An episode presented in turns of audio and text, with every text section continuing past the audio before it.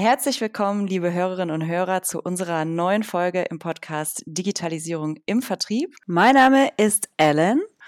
Heute freue ich mich ganz besonders über unseren Gast, Christian Wipfler. Christian ist Sales Director im Bereich Automotive bei der Exeter AG und ich freue mich deswegen ganz besonders, weil Christian ein mutiger Fan vom Agile Sales ist. Lieber Christian, herzlich willkommen und ähm, magst du vielleicht ein paar Worte zu dir selbst sagen? Ja, hallo Ellen. Vielen Dank äh, für die Einführung. Sehr gern. Ähm, ich glaube, zu mir persönlich brauche ich nicht allzu viel sagen, aber ich möchte ein, zwei Sätze vielleicht sagen, was wir tun, damit äh, die Hörer eine Vorstellung bekommen, was wir denn verkaufen grundsätzlich. Und zwar ist die Exeda ein IT-Dienstleister IT-Entwicklungsunternehmen und wir verkaufen im Endeffekt Dienstleistungen und Entwickler für Individualsoftware. Also wir verkaufen keine Lizenzen in dem Falle ähm, von der fertigen Software, sondern hören uns an, welche individuellen Anforderungen und komplexen Wünsche die Kunden haben und versuchen die dann aufzusetzen und umzusetzen. Mhm. Sehr interessant. Äh, tatsächlich wird das auch noch wichtig für das, was du uns berichten kannst, Christian. Du hast dich nämlich etwas Ungewöhnliches gewagt.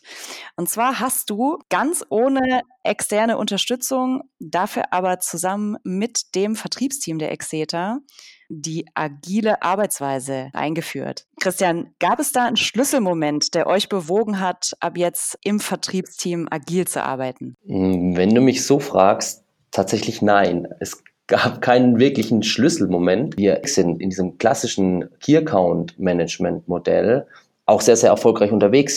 Also im eigentlichen Sinne könnte man sagen, ähm, es gibt keinen Handlungsbedarf, das läuft alles soweit gut, wir sind da seit Jahren erfolgreich. Nichtsdestotrotz ist der Punkt einfach da, dass ich festgestellt habe, wir haben uns seit Jahren nicht verändert und um uns herum verändert sich irgendwie alles und das ganz, ganz schnell.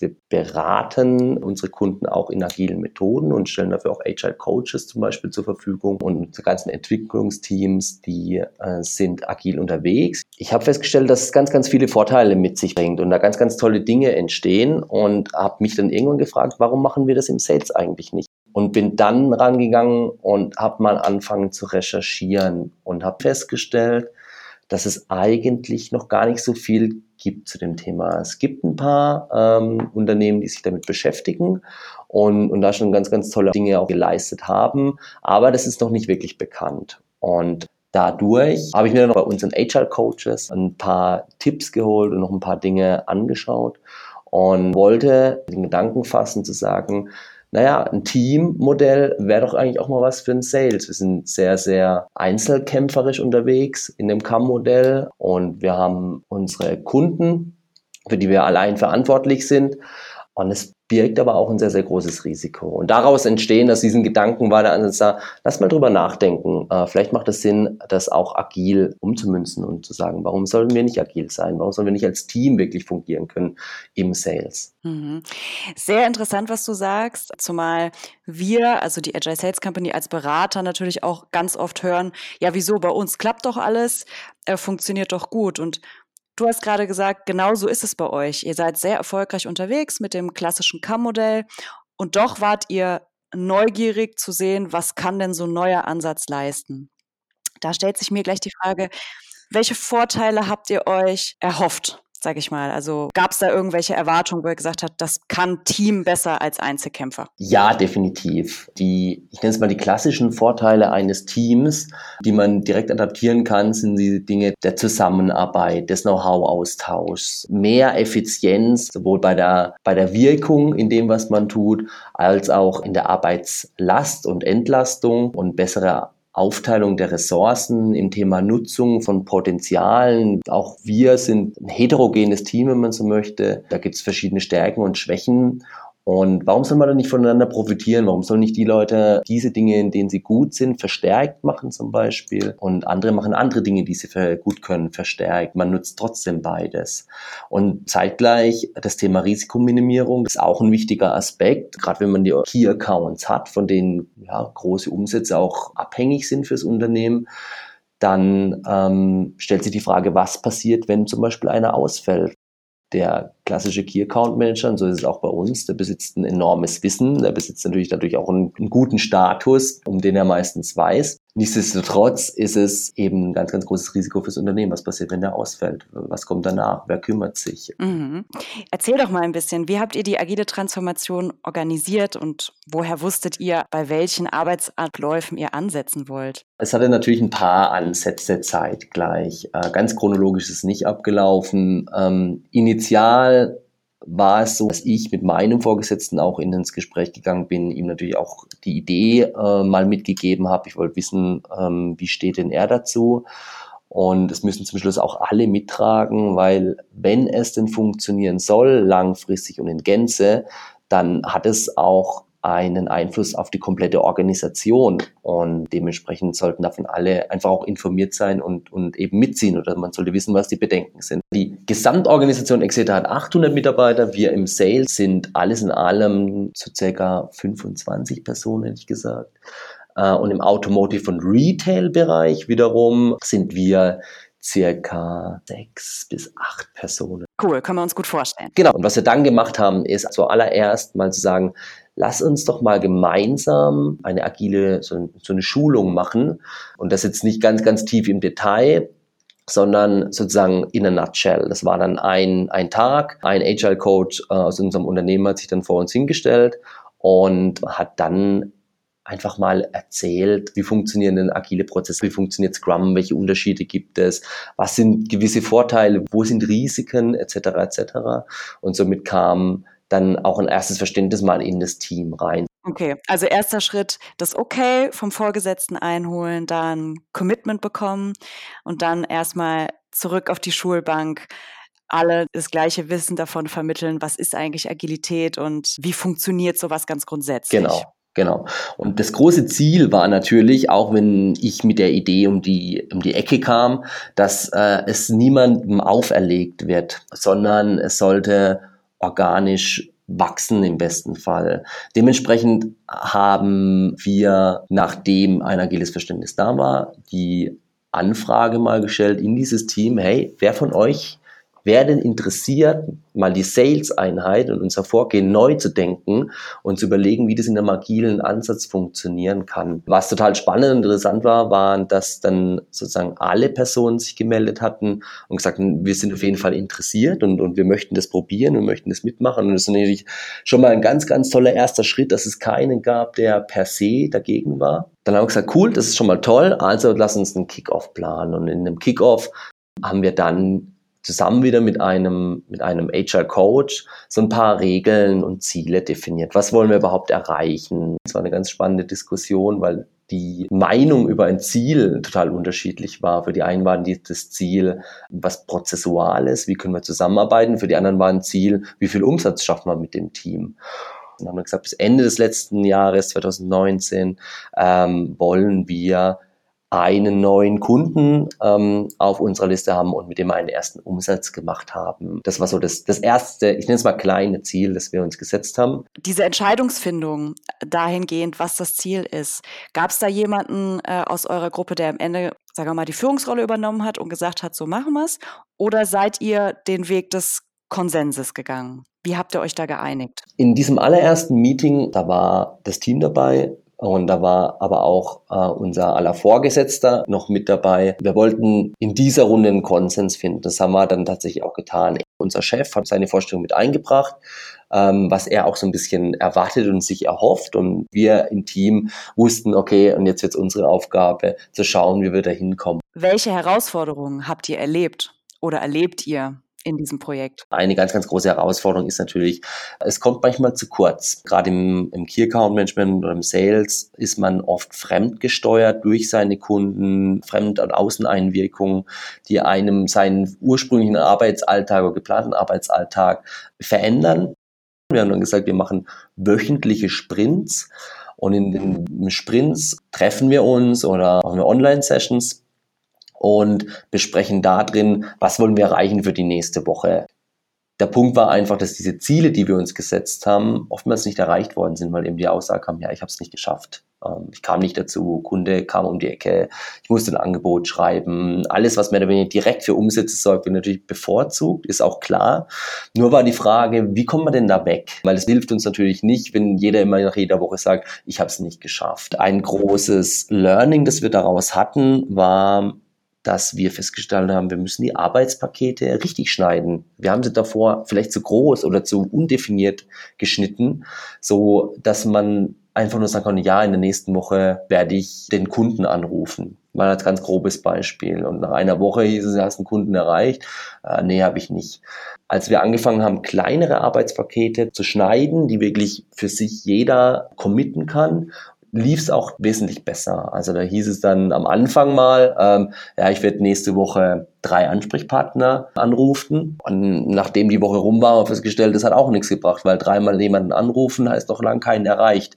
Also das heißt, wir mussten da auch wieder umstellen auf, wie viel wirst du denn erreichen? Was die Konsequenz hat, ich muss vielleicht fünf bis zehn ähm, Ansprechpartner anrufen, um drei zu erreichen. Das muss man dann einplanen. Und so sind wir peu à peu besser geworden einfach und konnten KPIs tatsächlich definieren, indem wir uns messen lassen konnten und äh, wurden dadurch viel erfolgreicher. Klassische Vertriebsarbeit versus agile Strukturen. Was kannst du jetzt sagen, ist nach den ersten Monaten der Erfahrung anders zwischen der klassischen Vertriebsarbeit und der agilen Vertriebsarbeit? Das allererste, was auffällt und was man auch als Feedback bekommt, ist die Zusammenarbeit im agilen Umfeld. Nur weil man organisatorisch in einem Team ist, heißt es auch lange nicht, dass man Teamarbeit macht. Und das ist es, was den Beteiligten sehr, sehr viel Spaß macht. Zum Zweiten, was man feststellt, wenn man mal einen Prozess hat, der für diese Organisation funktioniert und in dem man abgestimmt ist und in dem man sich gefunden hat, das dauert tatsächlich auch paar Wochen bis Monate, bis man einen Prozess hat, der, der mal so weit ist, dass man vorankommt. Dann geht es auch sehr, sehr schnell. Wenn fünf Leute in einer Woche jeweils zwei Ansprechpartner wirklich erreicht haben, dann haben sie zehn Kontakte gemacht. Und das alleine zu schaffen, neben dem, dass man natürlich einen vollen Kalender hat, da muss man sich schon wirklich auch mal wahrscheinlich drei, vier, fünf Stunden pro Woche nehmen, um das zu erreichen. Und die Frage ist, wer hat das? Und das war das tolle, tolle Ergebnis, dass man im Team ganz, ganz toll skalieren kann. Wir haben tatsächlich einen Termin bei einer dieser Firmen, die wir uns rausgesucht haben in Kürze. Und der eine Kollege, der äh, in München sitzt, hat den Termin akquiriert und der Punkt ist aber jetzt, der Termin wird in Stuttgart stattfinden. Und der Kollege, bis der aus München in Stuttgart ist, um zum Termin zu gehen und wieder zurück ist, geht ihm eigentlich ein ganzer Tag flöten. Dementsprechend haben wir jetzt genau in dem Ansatz gesagt, okay, wenn wir Team machen und effizient sein wollen, wäre es dann nicht sinnvoll, jemanden aus Stuttgart hinzuschicken, wenn wir da jemanden haben. Den Ansatz haben wir auch gewählt. Das war dann auch für alle fein, weil auch allen klar ist, jeder Umsatz, der in die Kasse kommt, gehört auch allen. Und dementsprechend haben wir mit dem Ansprechpartner telefoniert. Wir haben die Situation dargestellt und klargestellt. Interessante Reaktion insofern war vom Kunden, dass es wohl wirklich keine wirkliche Relevanz hat. Zumindest mal jetzt nicht bei einem Ersttermin oder am Anfang, äh, ob jetzt ein, ich nenne es Beispielnamen, Johannes, Timo oder Thomas auftauchen. Und somit werden wir es jetzt auch tun. Und dann spart sich der Kollege aus München ganz, ganz viel Zeit und wird dennoch profitieren, wenn es wirklich zum Umsatz kommt. Cool, ja. Sehr interessant auch, was du gesagt hast zu eurem jetzt neuen Umgang mit Gewinnen, dass die dann auch auf das ganze Team aufgeteilt werden. Das war auch eine für mich sehr interessante Entwicklung des Teams und des Teamgefüges, weil es klar war von Anfang an und für alle, dass wenn was passiert, wird es in, zu gleichen Teilen aufgeteilt. Also es war allen klar, es sollte in diesem Team niemals hinterfragt werden, wer hat jetzt mehr gemacht oder nicht gemacht oder war einer in den letzten drei Wochen in Urlaub, während der Termin stattgefunden hat und sollte deswegen äh, nicht irgendwie partizipieren. Das ist, finde ich, schon ein schönes Gefühl zu sehen, dass das Team wirklich ein Teambau ist und ein Team sein möchte. Christian, du bist ja von deiner Position her Sales Director also teilweise den Personen in dem agilen Team übergeordnet. Überführungskräfte, jetzt ganz allgemein, sagt man ja oft. Ich habe noch nie jemanden persönlich getroffen, der das so zu mir gesagt hat, aber man sagt ja oft, gerade wenn es an die agile Transformation geht, dass Führungskräfte teils Angst haben um ihre Position im Team, um die Veränderung ihrer Rolle. Wie gehst du damit um, dass du bewusst Verantwortung, auch Entscheidungshoheit an dein Team abgibst? Am Ende des Tages bin ich einfach der felsenfesten Überzeugung, dass ein Team, in dem jeder vom anderen profitieren kann und somit einfach besser wird, besser ist als das Team, das davor da war. wenn man besser ist, dann ist es meistens äh, oder oft damit verbunden, dass gerade in der Sales-Einheit man mehr Umsätze generiert. Dadurch, wenn man es jetzt mal rein auf den finanziellen Part absieht, wahrscheinlich nichts verliert. Äh, Im Gegenteil, mit vielleicht weniger Arbeit oder der richtigen Arbeit immer noch seine Umsätze oder sogar eine Umsatzsteigerung hat, weil einfach das Team das abfängt. Dann kommt wieder genau diese Vorteile des Teams zustande. Ein Teammitglied fällt aus. Das ist ein Risiko, das jeder einzelne Vertriebler im Endeffekt immer hat. Wenn ihm mal was zustößen sollte oder einfach, warum auch immer, äh, ein paar Wochen nicht im Einsatz ist, dann kann er in der Zeit keinen Umsatz generieren und das ähm, schlägt auf seine Zielerreichung äh, zu Buche. Ja, und dann ist die Frage, springt jemand für ihn ein? Was passiert, wenn derjenige, der einspringt, worauf legt er dann seinen Fokus? Weil der hat ja auch noch Kunden. Also dann wird es aber immer ganz, ganz schnell komplex. In so einem Team wird es abgefangen. Nutzt ihr besondere Methoden, spezielle Tools, die die Zusammenarbeit in eurem Team befördern und die euch euren Zielen näher bringen können? Genau gerade beispielsweise zu dem, was ich vorhin angesprochen hatte, wie erreicht man denn seine gesetzten Ziele? Da genau hatten wir einfach die Situation, dass wir festgestellt haben, okay, es reicht wohl nicht aus, immer nur zu sagen, ich werde das tun und am Ende der Woche stellt man fest, es wurde vielleicht doch von einigen wieder nicht getan und haben uns dann überlegt, wir legen ein Judoka-Modell fest und zwar Judoka im Sinne von wirklich Kampfsportart, Karate, Judo, in dem es diese diversen, ich weiß nicht, wer sie kennen, diese Gürtel gibt, äh, angefangen von weiß, irgendwie blau, grün und ganz zum Schluss gibt's den, den Obermufti mit schwarz, so rot oder so. Daran haben wir uns orientiert und gesagt, okay, lasst uns doch einfach so einen Gamification-Ansatz reinbringen. Also es spielerisch handhaben.